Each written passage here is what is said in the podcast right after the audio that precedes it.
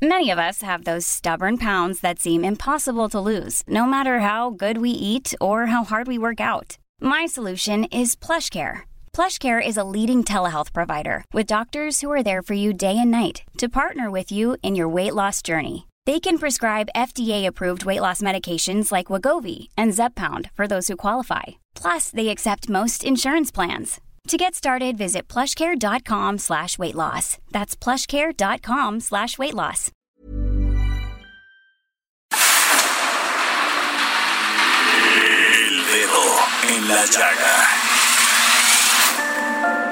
Había una vez historias inexplicables. Una nación con personajes asombrosos.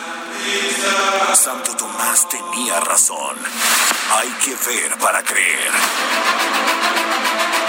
El México increíble. Las verdades que duelen. La voz de los que callan. El dedo en la llaga. Infórmate, diviértete, enójate y vuelve a empezar.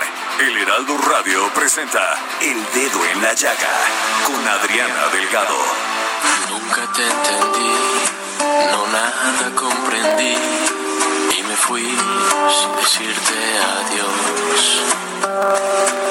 Y ahora solo sé que para siempre te extrañaré y que te buscaré. Aunque nunca supe nada, por ti todo aprenderé.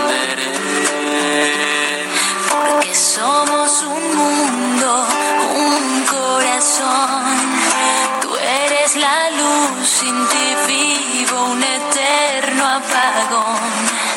Y a pesar de todo, yo no pierdo la razón. Porque somos un mundo, un corazón. La familia se queda en casa. Mi familia eres tú. Si giras como yo, perdido bajo el sol, y si te mata el calor de no olvidar, sé que entenderás que en mis huesos siento el dolor de no verte más, pero sé que desde adentro nada nos separará. Oh. Somos un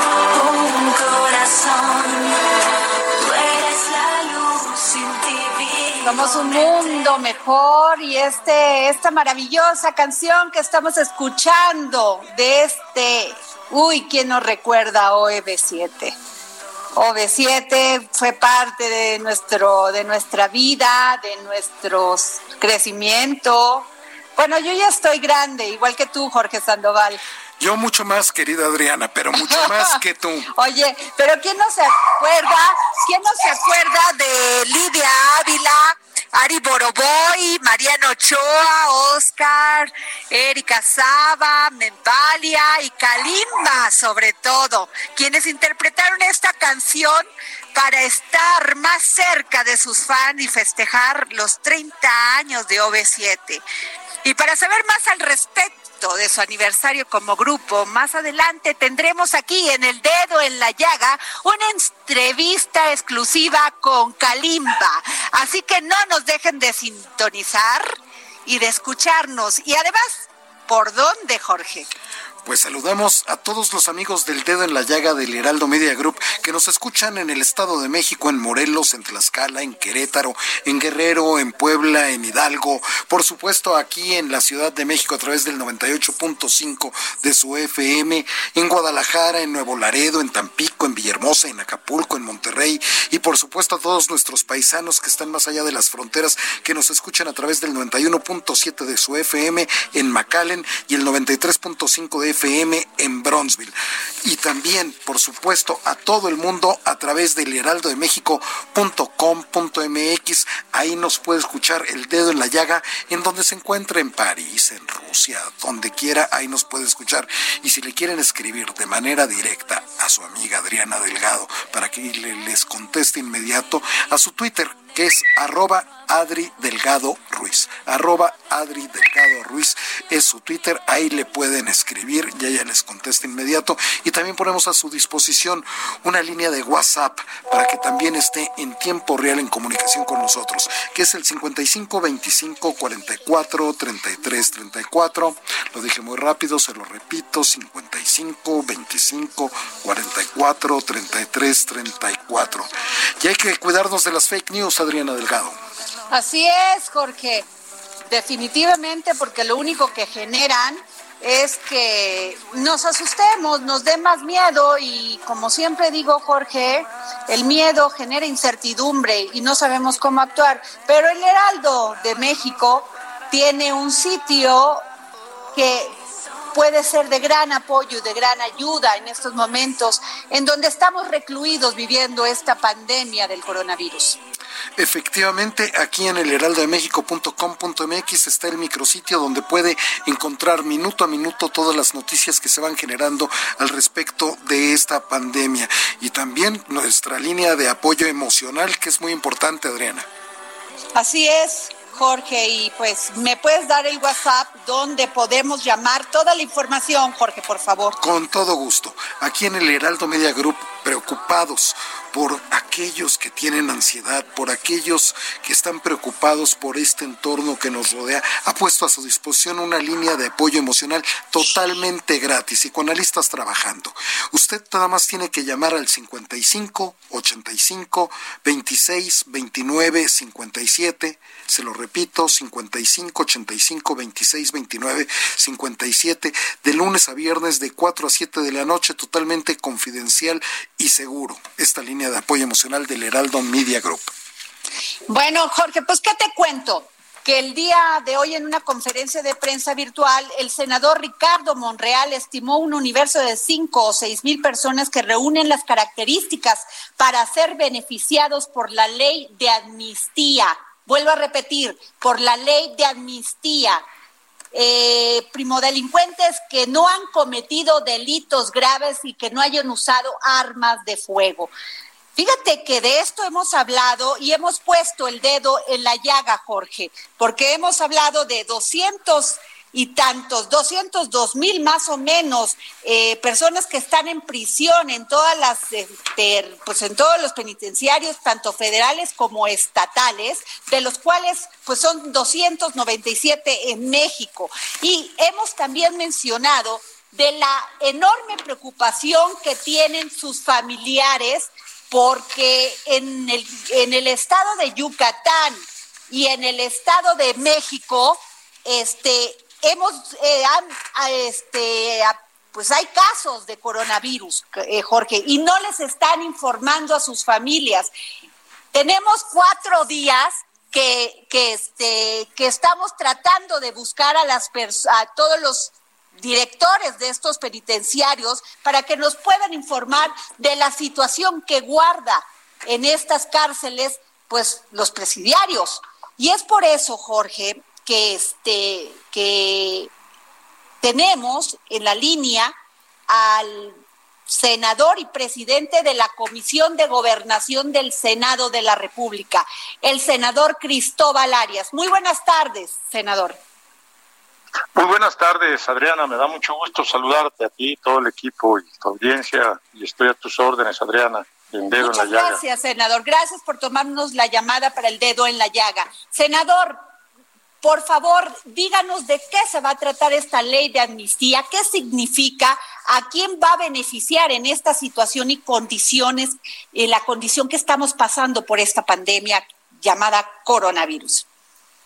Pues beneficiaría yo espero que se apruebe. Yo estoy convocando como presidente de la Comisión de Gobernación para el lunes a las 11 de la mañana a los integrantes de dicha comisión para someter a su consideración el dictamen que espero que sea aprobado eh, para que eh, se lleve al Pleno del Senado a partir de las 12 en la sesión que vamos a tener para tratar de aprobar esta eh, minuta, este dictamen, para que haya una ley de amnistía que beneficie a miles de mexicanos, miles de mexicanos que permanecen hacinados en los eh, centros penitenciarios de todo el país y que es eh, estos centros penitenciarios que más que de rehabilitación y de rehabilitación la inserción social, pues son hasta desgraciadamente escuelas del crimen, pero que en el contexto, en, sí, sí, sí,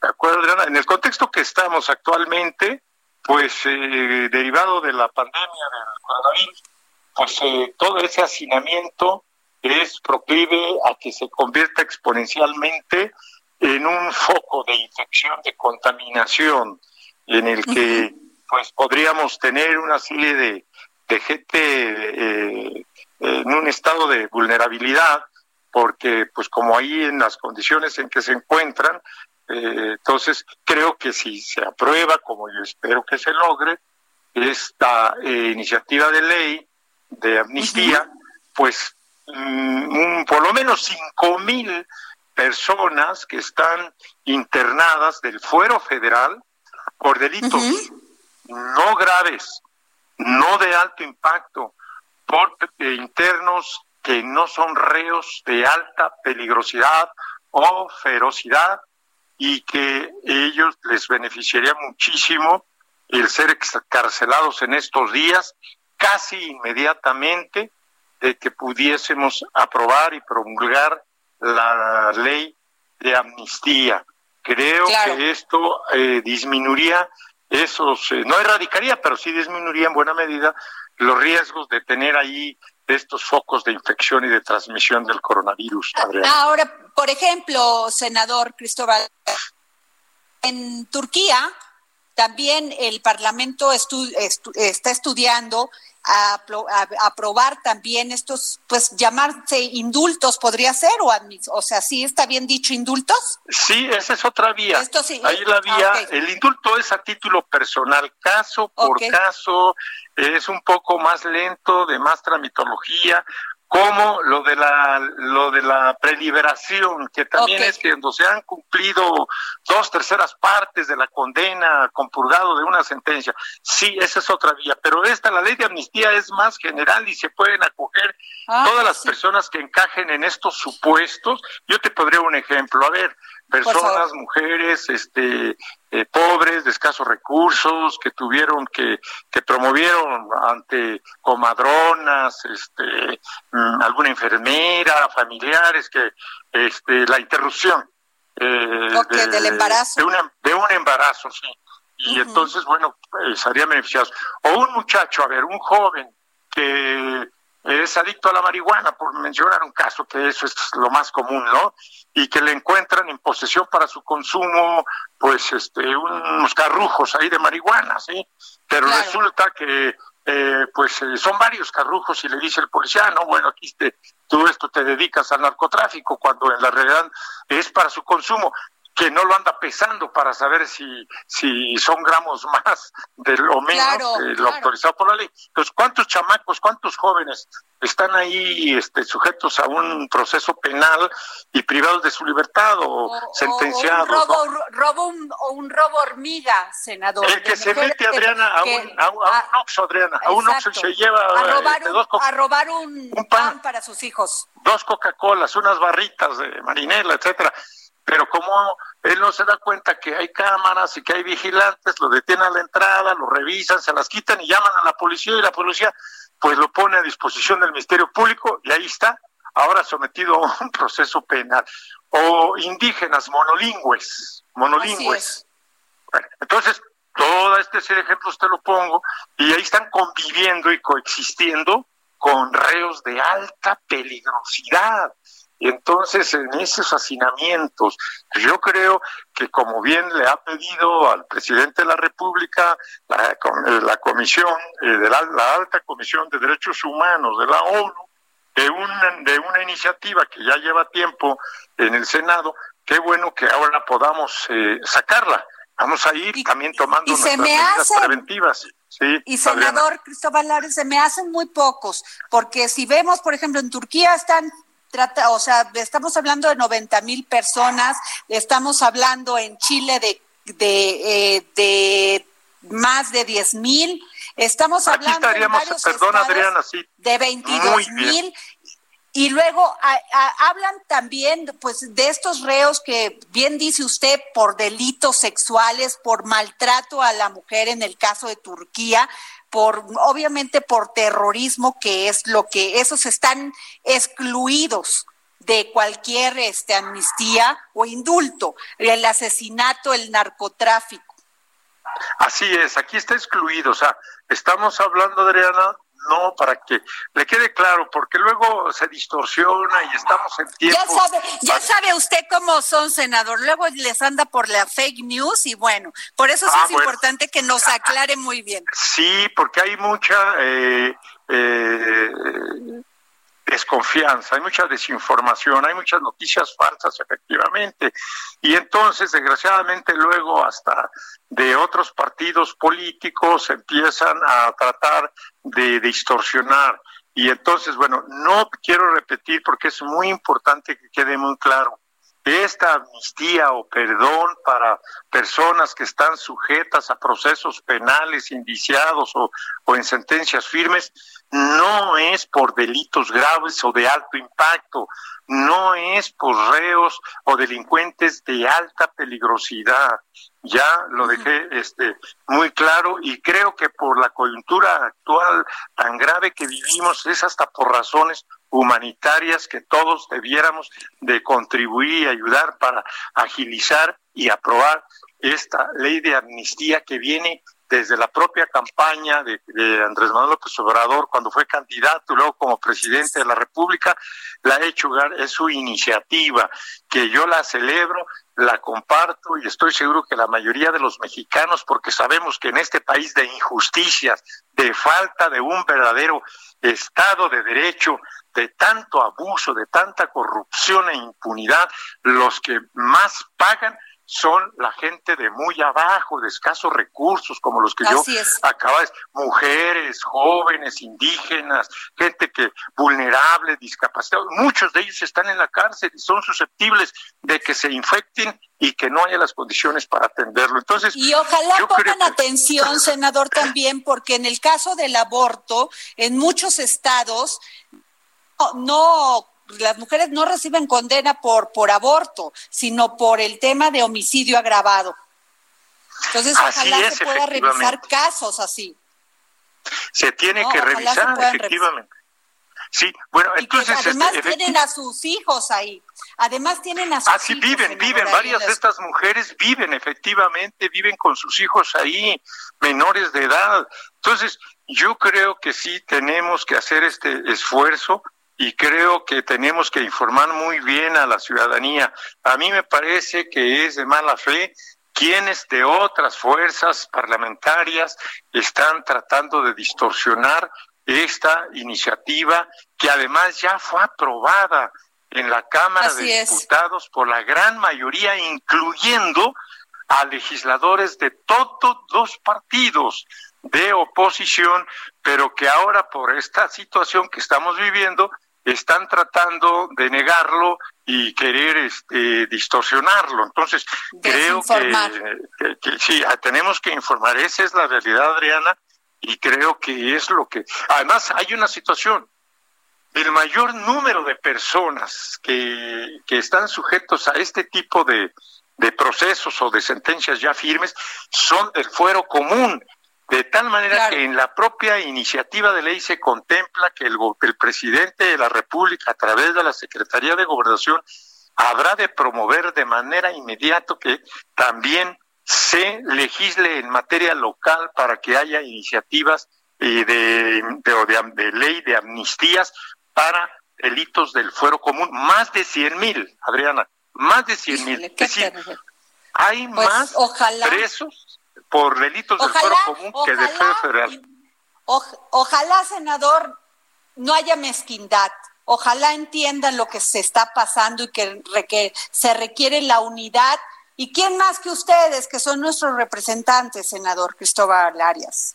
Pues yo así lo espero, porque yo creo que esta iniciativa debe de estar por encima en su discusión, en su análisis, en su aprobación de partidos, de ideologías y debemos de verlo como algo que eh, está por encima. Es decir, toda esta gente eh, de escasos recursos, vulnerables, los jóvenes, las mujeres, sus hijos, en fin, de toda esta reseña que te he hecho, Adriana, de cuáles son los delitos que les han imputado y por los que están sujetos a proceso penal o sentenciados, pues ellos no tienen nada que ver con delincuencia organizada, con secuestros, con asaltos a mano armada, con toda esta situación terrible de violencia y de inseguridad criminal que vivimos. No tiene nada que ver. ¿Cómo puede ser que un muchacho de 16, 17, 18 años que entró y se robó unas barritas, ahora resulta que esté preso. Bueno, yo creo que sí tenemos que, ver que es producto de un sistema también injusto, desigual y, que la ley no es pareja, ¿sí?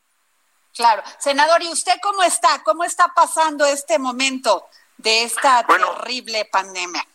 Y yo estoy replegado, incluso debo decir, yo ya no fui a las dos últimas sesiones que tuvimos porque pesqué una gripe terrible de la cual recaí y yo no consideré, eh, me parecía irresponsable que todavía con las secuelas de, de ese malestar, con tos, este, que pudiera ir al Senado a las dos últimas sesiones para que me sacaran las vueltas mis propios compañeros, era un acto y además vulnerable porque a mí me habían, yo estuve, me llevé varios tratamientos de antibióticos que le bajan a uno las defensas, entonces dije, no, bueno, pues cómo, voy a ir. Y entonces yo le dije al senador Ricardo Monreal que yo consideraba que no era prudente, no era aconsejable, y él estuvo totalmente de acuerdo. Ahora, he mejorado, me siento bien, me siento mejor, tomaremos todas las medidas, como espero que así se va a hacer en el Senado, de la sana distancia, de votar eh, por bloques pequeños para no eh, para respetar las recomendaciones del sector salud que no estemos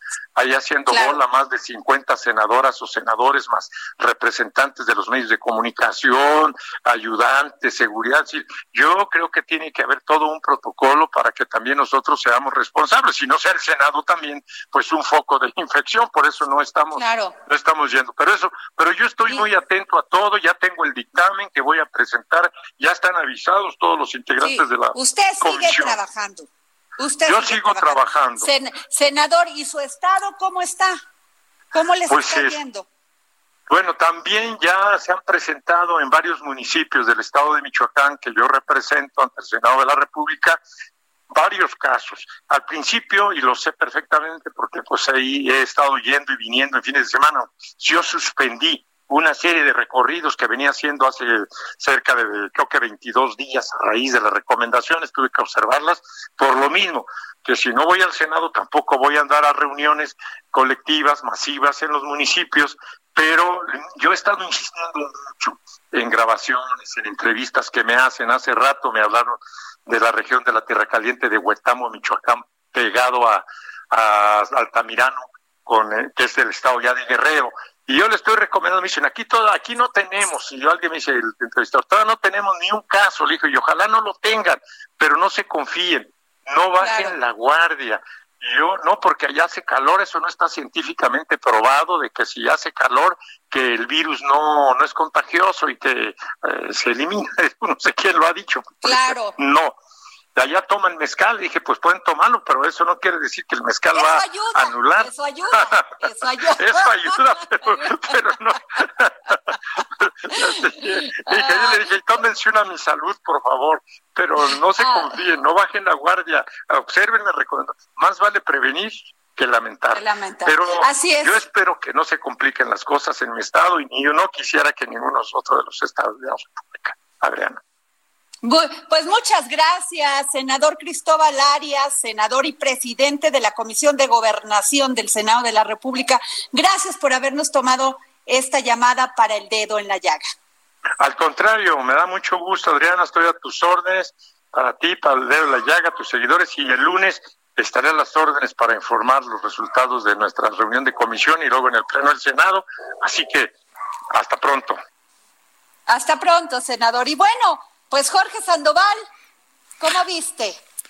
Muy importante Mira que hemos tocado el tema, hemos estado tocando el tema, Jorge, de, de que la autoridad no ha, no ha querido salir a decir cuál es el estado que guardan los las prisiones y los sobre todo los los los presidiarios, ¿no? Mira, con las comunicaciones sociales que hablé de los estados donde se encuentran este casos de COVID en sus prisiones, fíjate, en un principio fueron más o menos tersos, dijeron, este, vamos a ver, vamos a preguntarle al funcionario si puede su agenda, tal.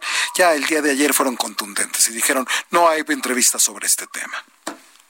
Bueno, pues a ver, ojalá le estén informando a sus familiares.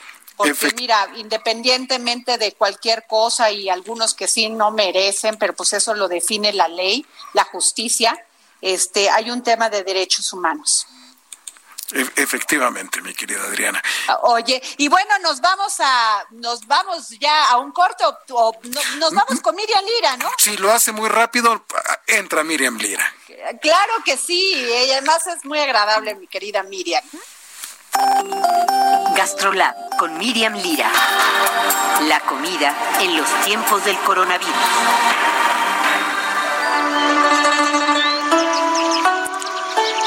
Adelante, Miriam. Hola, ¿qué tal, Adri? ¿Cómo estás? Oye, ¿y, ¿y esa música de Oriente? pues es que ¿Y esa música de Oriente?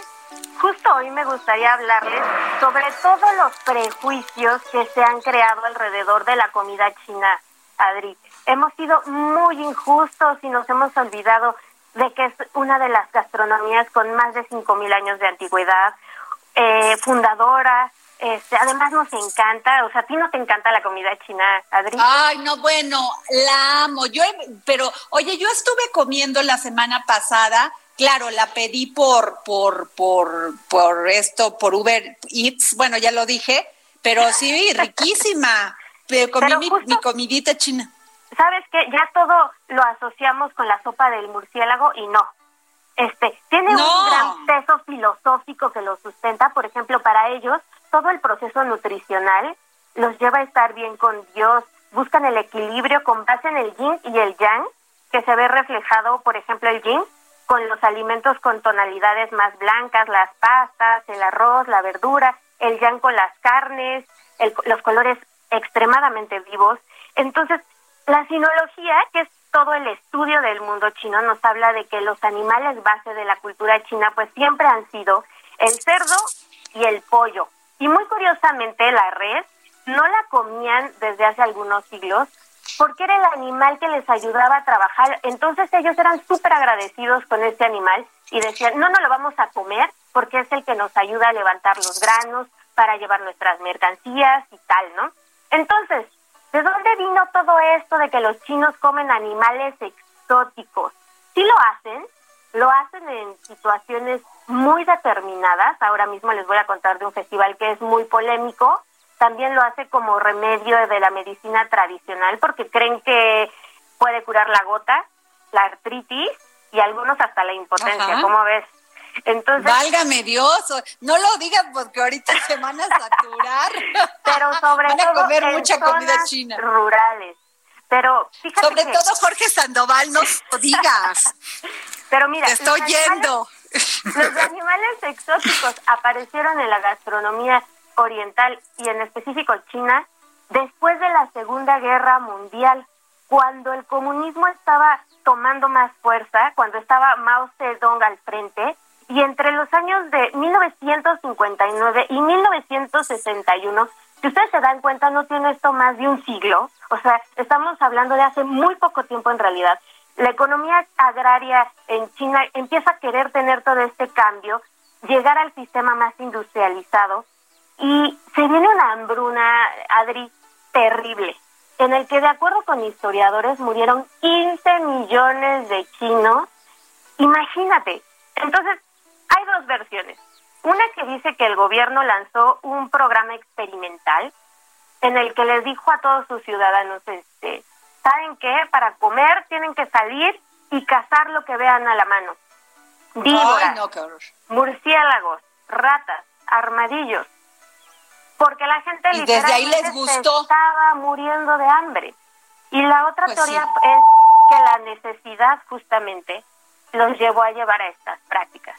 Pero actualmente, o sea, en China tú no vas a, los wet markets o vas a, los mercados y, ves estas prácticas tan tan comunes. Eh, la, la, gastronomía china es mucho más amplia que todo esto que, que les estoy yo contando, ¿no? Entonces, no nos quedemos con la falsa idea de que solo comen exótico, de que son sucios y tal. No, la comida china es bastante, bastante rica y además muy, muy generosa, muy, no, no, no. Yo creo que, que eh, ah, son extremos, ¿no? Sí, exacto. Además no está para nada comprobado que ya el, el caldo, por ejemplo, este de murciélago, haya sido el transmisor. O sea, no hay ninguna prueba acerca de eso. O sea, sí, o, sí, sí, sí se sabe que pasó de un murciélago a un animal huésped y de ese animal huésped, que se cree que es un pargolín, que es este animal también muy exótico que en, que en Occidente lo conocemos y, y, que nos llama mucho la atención porque lo alimentan con granos de café. Y es este café super gourmet que es carísimo y que este animalito lo va defecando. Y, y que pues cuando en el estómago se hacen algunos procesos de este animal de fermentación que cuando lo defeca tiene unas particularidades muy, muy, este, pues muy apreciadas. Pues Entonces se, pues cree que a partir de ese pargolín pudo haber pasado al ser humano, bueno, ni siquiera por, por los granos del café, claro. sino, sino por vías respiratorias y por todo esto que ya nos han informado muchísimo los expertos. Pues bueno, Miriam, pues muchísimas gracias por habernos comentado esto, de muy mucho interés. Nos vamos a un corte y regresamos aquí. Soy Adriana Delgado. Sigue a Adriana Delgado en su cuenta de Twitter, arroba Adri Delgado Ruiz. Además, te invitamos a enviar tus opiniones y comentarios en texto o por mensaje de audio a través de WhatsApp al 55 2544 3334. Y si quieres escuchar El Dedo en la Llaga de El Heraldo Radio, en cualquier momento y donde quiera que te encuentres, descarga el podcast disponible en Spotify y iTunes.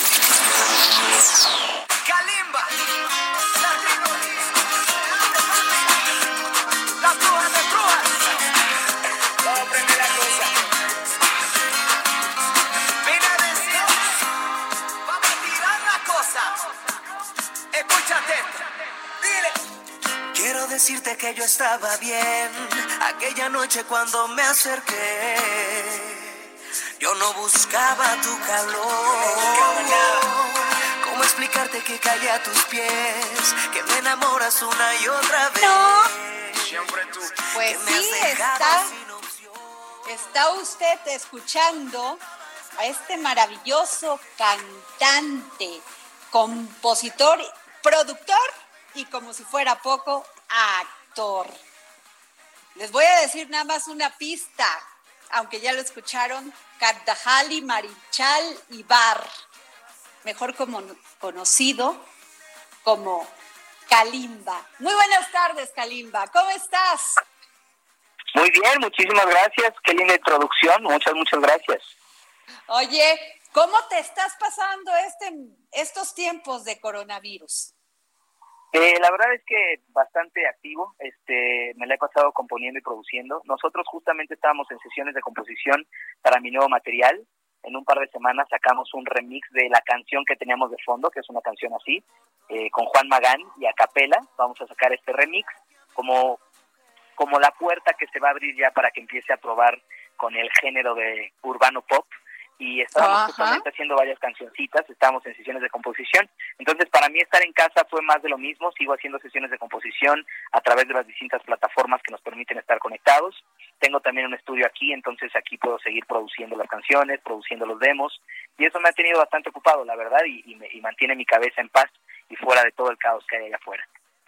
Oye, pero tú hablabas, te he escuchado en varias ocasiones, pero sobre todo escribías que has vivido también depresión, que no se puede eh, tomar a la ligera lo que las personas sienten cuando pues estamos recluidas en nuestra casa. No. Eh, y me gustó mucho eso que dijiste, porque eh, no puedes generalizar lo que siente uno y otro o una y otra, sino que además hay que tener tolerancia, hay que tener sensibilidad con esas personas. Sí, la verdad es que mira, a mí me encantaría, eh, a mí me encantaría también que todo México tuviera la capacidad de quedarse en casa. Sé que de esa manera el país sanaría mucho más rápido y evitaríamos mucho más contagios y muertes. Sin embargo, hay muchas personas que viven al día, estoy hablando de la parte financiera, de la parte económica, hay personas que tienen que seguir saliendo a trabajar y hay otras que además si no salen a trabajar, pues el mundo no, no subsiste, ¿no? Nosotros vamos al súper o hacemos pedidos a nuestra casa para no tener que salir. Las personas que te lo traen a tu casa están trabajando, por eso están allá afuera. Las personas que reabastecen los súper para que tú puedas ir y llenarte los víveres necesarios están allá afuera. Las personas que recogen la basura todas las mañanas para que tu casa no esté sucia están allá afuera. Entonces hay muchas personas que viven al día y hay muchas personas que tienen que seguir allá afuera para que México pueda subsistir. También existe el otro lado, que es el que tú mencionas, que es la parte emocional. Eh, Sí debo admitir y debo aceptar que no, no excuso a todos, tampoco juzgo a ninguno. Eh, hay personas que simplemente están allá afuera porque no han entendido la gravedad del hecho por cuestión de inmadurez, pero hay algunas otras que no pueden estar encerradas porque de verdad la emoción no les da. Yo lo comenté, yo tuve una época en la que yo no podía estar en mi casa y de verdad no podía. Estar aquí me causaba depresión, lloraba, me daban ataques de pánico, temblaba, eh, se me hacían las, el techo se me hacía... ¿Eso, ¿eso hace cuánto fue, Caliba? ¿Eso hace cuánto eh, Me ha pasado dos veces en la vida. Una vez fue hace... Híjole, una vez fue hace 18 años y la segunda vez fue, hace, fue en el 2015. Del 2015 al 2017, de hecho. Eh, no fue tan fuerte todo el tiempo, en el 2015 fue lo más fuerte y la y después empezó a bajar, 2016 y 2017 lo viví de una manera muchísimo más light y finalmente pues gracias a Dios se curó, se fue, hoy estoy totalmente en paz, hoy puedo quedarme en mi casa cinco meses si es necesario y te lo digo, estoy absolutamente en paz, tengo los suficientes juguetes aquí para poder pues, mantenerme creativo, pero además no me desespera estar conmigo mismo, las paredes al revés ahora se me hacen amplias, respiro profundo, siento una vida gozosa, pero tuve una época en la que me, en la que me costaba respirar, en la que me costaba estar en un cuarto eh, solo y hay que entender que hay que así. Te lo digo porque incluso yo tengo amigos así, un par de amigos que les llamo y les monitoreo y les pregunto cómo van y me dicen, me está comiendo mi casa. O sea, de verdad me estoy volviendo loco. Hay personas que sí tienen incluso pensamientos fuertes y feos acerca de la vida con mantenerlos en soledad. Entonces, tenemos que entender esa parte, tenemos que saber y como lo dije, tener empatía por las personas que están allá afuera porque tienen que hacerlo por trabajo y entender que algunos, algunos, no todos, algunos como dije sin madurez, si es falta de entendimiento, pero también hay algunos que estar en su casa. ¿Sabes? Lo que pasa con una... Eh, es curioso, esta, esta, frase que voy a decir a continuación es un quote de la última película de Guasón. Y dice, eh, lo malo de una enfermedad mental que la gente quiere que actúes como si no la tuvieras y es una verdad. Eh, Qué es difícil entender a una persona que tiene una enfermedad mental. Sí, te ven y le dices, me dan ataques de pánico y te dicen, pues respira. Y tú, claro, como si no lo hubiera intentado antes, ¿no? O te dicen, pues cálmate. Sí, por supuesto, ¿cómo no se me ocurrió? Por supuesto que una persona que tiene ataques de pánico. Que sí, fíjate que qué tema de la insensibilidad. Y qué tema de la insensibilidad. Pero, Kalimba, Fingir que no es amor, ya no puedo engañar al corazón, fingir que no es amor negándolo. Ya no quiero ahogar esta ilusión o guardarla en un cajón. Sé que el cielo no te bajé, ni las estrellas compré. Para enamorarte solo tengo esta canción. me encanta esa canción, de hecho, es la canción número 10 pero, pero leyendo tus canciones, casi siempre habla de recuperar al amor. Sí, así es. La verdad es que tengo pocas canciones, curiosamente son las más populares, pero tengo pocas canciones de desamor. Si escuchan mis discos completos verán que dos, máximo tres de las canciones son de desamor y las otras siete, ocho que vienen en mis discos, todas son de amor o de gozo o de fiesta refiriéndome a alegrar la vida. La verdad es que recuperar el amor es una de las cosas en las que más el ser humano vive. Cuando estamos solteros, tenemos una pequeña época de, ay, qué bien la estoy pasando, y, y el cuerpo y el corazón inmediatamente nos empiezan a reclamar y a decir, bueno, y luego, ¿y a quién vas a amar? ¿Y, y quién vas a dejar que te ame? Y empezamos a buscarlo. Creo que buscarlo es un grave error, lo digo honestamente. Hay que esperarlo, no hay que buscarlo, hay que estar preparados para saber amar, para saber recibir amor, y eso se mantiene primero en amarse uno mismo, en mantenerse ocupado, creativo, creciendo, para que cuando llegue la persona correcta vean una persona entera, una persona equilibrada, una persona que es la que merecen. Yo no te voy a decir que siempre lo he sido. Pero si te gano, si, si te gano, pierdo, pierdo libertad. eso es Pues sí, lo que pasa es que a veces también así lo vemos. A veces cuando una persona no quiere enamorarse porque disfruta su soltería o disfruta eh, la vida o disfruta la fiesta, dice, híjole, yo quería ser un rockstar toda mi vida y de repente vino alguien y me puso un freno de mano que yo no esperaba, ¿no? Exactamente. Y, ¿Eso te ha pasado a ti, Kalimba? ¿Eso te ha pasado? Sí. ¿Te ha, llegado alguien que te diga, oye, papacito, como que aquí ya le bajas? Eh, no es que me haya llegado alguien que te dice aquí ya le bajas, es que el amor eso hace. Nosotros, la verdad es que debo, debo admitir y agradecer que el amor nos cambia el, el, pensamiento, nos cambia el corazón. Una vez escuché una frase preciosa que dice, Dios no cambia lo que haces, cambia lo que crees. Y Dios es amor, al final del día. Entonces, el amor no cambia lo que haces, cambia lo que crees. Cuando tú cambias lo que crees, automáticamente va a cambiar lo que haces. Si yo creo que está padre estar de fiesta y vivir eh, de noche y hacer lo que sea, y de repente me enamoro, en ese momento va a cambiar lo que creo. Ahora creo que estar con mi pareja es lo mejor, ahora creo que darle el tiempo correcto está padre, ahora creo que estar desvelado y, y no, estar cansado cuando estoy con ella ya no está bien. Entonces, al cambiar lo que creo, van a cambiar mis acciones. Y eso es una cosa preciosa. El amor automáticamente te cambia. Oye, Kalimba, el jazz. Pablo. Perdón, perdón, se cortó un poquito. ¿Qué me decías? Que el jazz. ¿Qué me puedes decir de Pablo? ¿De cuál Pablo? ¿Pablo Marichal? Exacto. Pablo Marichal es uno de mis héroes. Eh, es mi papá, lo amo profundamente, siempre lo amaré. Él falleció en el 2007, pero me dejó un legado espectacular, principalmente en el área musical. La verdad es que él me enseñó que a través de la música se pueden cambiar corazones, se pueden tocar vidas y que para eso está diseñada. La música está hecha para compartir, compartirse y para servir. Cuando la música no se hace para servir y para compartirse, para mí, ese es mi pensamiento personal, para mí es música desechable. La música que solamente se hace para un beneficio propio o solamente con el afán de entretener, que entretener es una manera de servir, porque entretener hace que salgas de tu cotidianidad, hace que, el día a día se vuelva menos pesado. Ahorita, por ejemplo, cuántas personas están metidas en las distintas aplicaciones de hacer coreografías, de hacer memes, de hacer caras, de hacer playback de algunas voces de doblaje, de hacer chistes, porque necesitamos distraer la mente de lo que está pasando en la cotidianidad que vivimos ahorita en la pandemia. Entonces la música que entretiene, que sirve, que, que dona, por ejemplo, ahorita estamos haciendo varios artistas canciones para recaudar fondos y donarlo, o simplemente haces música que llegue a la gente y una vez que llegas a la gente utilizas ese para, para crear un mensaje que aporte, que es lo que yo hago en mis, en mis, eh, en mis redes. Al final del día mi música no es música profunda que esté hecha para donar y para cambiar las vidas, es música que está hecha para que la gente se enamore, para que se desenamore y para que bailen en la fiesta. Pero cuando voltean a ver a quién las hace, ahí viene el mensaje que ese es el fin verdadero. La música es un medio, no un fin. Es un medio para llegar a la gente. Y cuando llega a la gente, ahí viene el verdadero fin. Y cada quien lo utiliza como le place y yo respeto todas sus opiniones. En mi caso, prefiero utilizarlo para intentar hacer a los jóvenes saber que hay algo más importante que Instagram y Facebook, hacer algo más, más importante que, que ser influencer, que es más importante, o que utilizar ser influencer debe tener un propósito mayor. En este es un gran momento para darnos cuenta que los mexicanos y el mundo nos necesitamos los unos a los otros, que si el vecino no sale, cuida de ti, y si tú no sales de tu casa, cuidas de él, y que ojalá esta costumbre se haga una vez que se acabe la pandemia, el cuidar del vecino, el pedirle al vecino que te cuide. Eso es importantísimo. Ahorita lo estamos haciendo en el área de salud, pero ¿qué tal si lo hacemos de aquí en adelante? ¿Qué tal si mañana ves a tu vecino salir cabizbajo de su casa y te lo encontraste y le preguntas, vecino, ¿cómo estás? Porque esa es una manera de cuidar a la gente, preguntarles cómo están.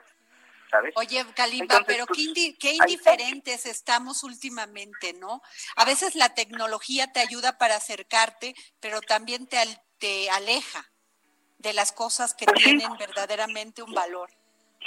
Por supuesto, mira, esto yo creo que desde la invención de ciertas aplicaciones, el ser humano las ha tomado sin equilibrio, como lo hemos como, como hemos hecho todo, esta es la verdad.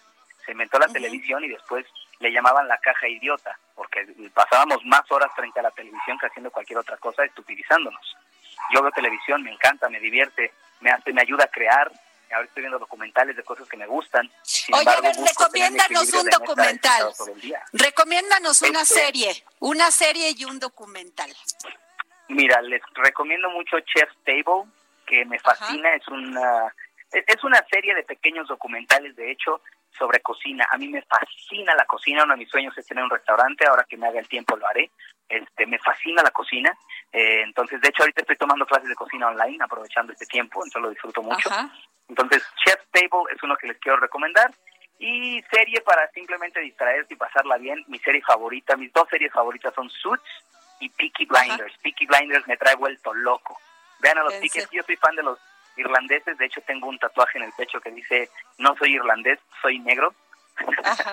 y este, sí, me lo hice hace muchos años con unos amigos irlandeses. Y soy fan de los irlandeses, entonces este habla de unos gitanos irlandeses que la intención de ellos es dejar de ser, dejar de llevar una mala vida y convertirse en y cambiar ese dinero a buena vida. Entonces tienen que ver todo lo que están intentando hacer para para dejar de ser mafiosos, pero bueno, está padre. Se llama Peaky Blinders, se las recomiendo, y Chef Table acerca de la cocina. Oye, Kalimba, pero hoy estoy viendo en tu Twitter que vas a las seis de la tarde, ¿qué va a pasar? A las seis de la tarde vamos a lanzar un cover por YouTube que es el cover de Rojo, de la canción de J Balvin. Ayer la subimos, ayer subimos otra versión a, Instagram, que por cierto, gracias, nos está increíble, estamos, eh, no, no me he metido, pero estamos cerca de los eh, 80 mil views en, en Instagram y el, el, el cover pasado que subía a YouTube y a, a, Instagram también tuvo alrededor de 250 mil a 300 mil views. Y le agradezco a la gente que lo estén disfrutando. La verdad es que yo admiro a muchos artistas en este preciso momento tengo una admiración masiva por, por J Balvin, tengo un man crush con él porque está haciendo cosas tan profesionales. Mañana saca video, mañana saca el video de Verde, me acabo de enterar. Le estoy haciendo promo a Balvin, pero no me importa, lo voy a decir con gusto. La verdad es que disfruto mucho a todos los artistas y colegas que hacen las cosas con pasión, que las hacen con excelencia y creo que en este momento Balvin así lo está haciendo. Es un latino que es muy disciplinado, es muy profesional, es muy talentoso y está entregado a su carrera y está entregado al público. Entonces yo me identifico mucho con eso y eso me hace admirarlo mucho. Y por eso la verdad es que subí Rojo de Balvin, que además lo subo con Melissa Galindo y con Oscar Calderón. Son dos artistas de mi disquera. A Oscar estábamos por lanzarlo en abril, pero bueno, ahorita vamos a aplazar todo. Y Melissa ya salió su sencillo, chéquenlo, se llama te advertí, que la canta con Zach y con Yesid, otro artista de mi disquera, y ya vamos, en tres semanas ya vamos, ya superamos los 200 mil views, y entonces estamos muy emocionados. Estoy felicito a mi disquera, desde ahorita se los digo a todas las personas que trabajan en mi disquera, Arc Records, eh, los felicito, están haciendo una labor espectacular y felicito de sobremanera a Melissa porque es muy profesional, muy disciplinada, muy talentosa y vamos muy bien. Entonces, pues estoy emocionado, estamos muy creativos y muy trabajadores. Se te escucha, se te escucha contento, Kalimba, se te escucha, nos da mucho. Y oye, ¿y cómo? Y sabíamos que iba a haber una gira de OV7, ¿qué va a pasar? Eh, la gira solamente se pospone, no se cancela, se pospone, se va aplazando según según el coronavirus nos lo permite. Este, por ahora ya pasamos la fecha del 30 de abril, creo que se pasó al 18 de septiembre. Estoy casi seguro que es 18 de septiembre, pero es en septiembre. Si no, chequen en mis redes o en las redes de V7.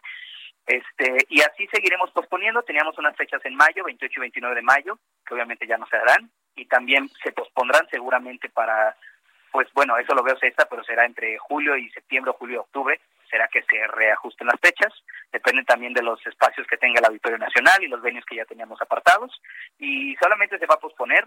Lo que sí sé es que es que me van a doler mucho las pompas y las piernas, porque ya quedamos los OV7, ya quedamos que en el segundo que nos den luz verde y podamos salir de nuestra casa, nos vamos a ahora meter y enclaustrar en la sala de ensayos para poder cumplir con las fechas prometidas, para llegar con el profesionalismo, con la gira, con la excelencia, y que hagamos el concierto que se les ha prometido, que es una un festejo de 30 años y queremos que la gente que nos que nos siguió, la generación 97, se siga sintiendo orgullosa de, de, lo que han, del, del, grupo que siguieron durante tantos años y las nuevas generaciones nos volteen a ver, se les caiga la baba y digan, mira, así se hacen las cosas y así se llega a 30 años de carrera. Entonces, pues vamos a hacer un trabajo muy fuerte y vamos a estar ahí metidos. Se dice fácil, pero por eso dice que me van a doler las pompas. Si tú empezaste a los dos años, ¿cómo? Así es, en realidad yo llevo 34 años de carrera. Eh, y pues sí, en OV7, cuando arrancó OV7 yo tenía 6 años. ¿Qué tal? Antes de eso ya había hecho teatro y televisión. Y lo disfruto. Agradezco mucho, la verdad, la carrera que he tenido, la vida que he tenido, el amor de mi familia, el apoyo de mi familia y el apoyo del público y de ustedes. es de verdad que en este segundo curiosamente cuando hay mucha introspectiva, cuando hay mucha inseguridad de qué sigue, cuando hay mucha incertidumbre, yo estoy infinitamente agradecido con Dios porque a mí me tiene en un lugar bastante diferente. Me tiene en un lugar de paz, me tiene en un lugar activo, me tiene en un lugar proactivo. Estamos también haciendo una campaña. Estoy regalando desde mi empresa cinco canciones que nosotros les vamos a producir absolutamente gratis. Si participan, ahí métanse a las cuentas de Art Records, ahí van a ver las bases. Estoy trabajando con una marca porque queremos donar aguas a un hospital, al hospital eh, ay, se me acaba de olvidar, Oye, o sea que yo este, hago mi canción y te la mando o cómo? Yo hago mi canción y tú, a ver, ¿cómo? Mira, hay, hay dos opciones. Si tú dices yo nada más canto y no sé ni componer ni nada, nosotros te componemos la canción, te producimos la canción, te mezclamos, te masterizamos la canción y te la entregamos en las manos terminada. Si sabes componer, me mandas tu canción y nosotros producimos tu canción, te grabamos obviamente la voz, te grabamos los coros, te hacemos todo y te la entregamos terminada en las manos, totalmente gratis. Pues Solo tienes que participar en ayudarnos, en ayudarnos a ayudar a un hospital. Uy, Kalimba. Perdón, siempre los tengo que interrumpir, mi querida Adriana. No, ¿Cómo nos gustó esta entrevista, Kalimba? Pero ya sabes, tengo a Jorge Sandoval como grillito cantor diciéndome que ya me vaya. Entonces, te queremos agradecer mucho el dedo en la llaga que nos hayas dado esta entrevista. Gracias, Kalimba. Al revés, te agradezco a ti, que Dios te bendiga y gracias por todo. Hasta luego. Bueno, pues ya nos vamos y esto ya fue eh, todo este viernes. Ya me voy, Jorge, ya me voy. Nos vemos el próximo lunes. Un gran saludo y escúchenos. Regresamos aquí el próximo lunes a esta hora, a las 4 de la tarde, aquí en El Dedo en la Llaga, por el Heraldo Radio. El Heraldo Radio presentó El Dedo en la Llaga con Adriana Delgado.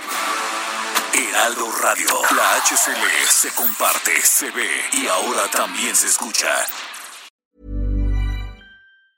Planning for your next trip? Elevate your travel style with Quince. Quince has all the jet setting essentials you'll want for your next getaway, like European linen, premium luggage options, buttery soft Italian leather bags, and so much more and it's all priced at 50 to 80% less than similar brands. Plus, Quince only works with factories that use safe and ethical manufacturing practices. Pack your bags with high-quality essentials you'll be wearing for vacations to come with Quince. Go to quince.com slash trip for free shipping and 365-day returns.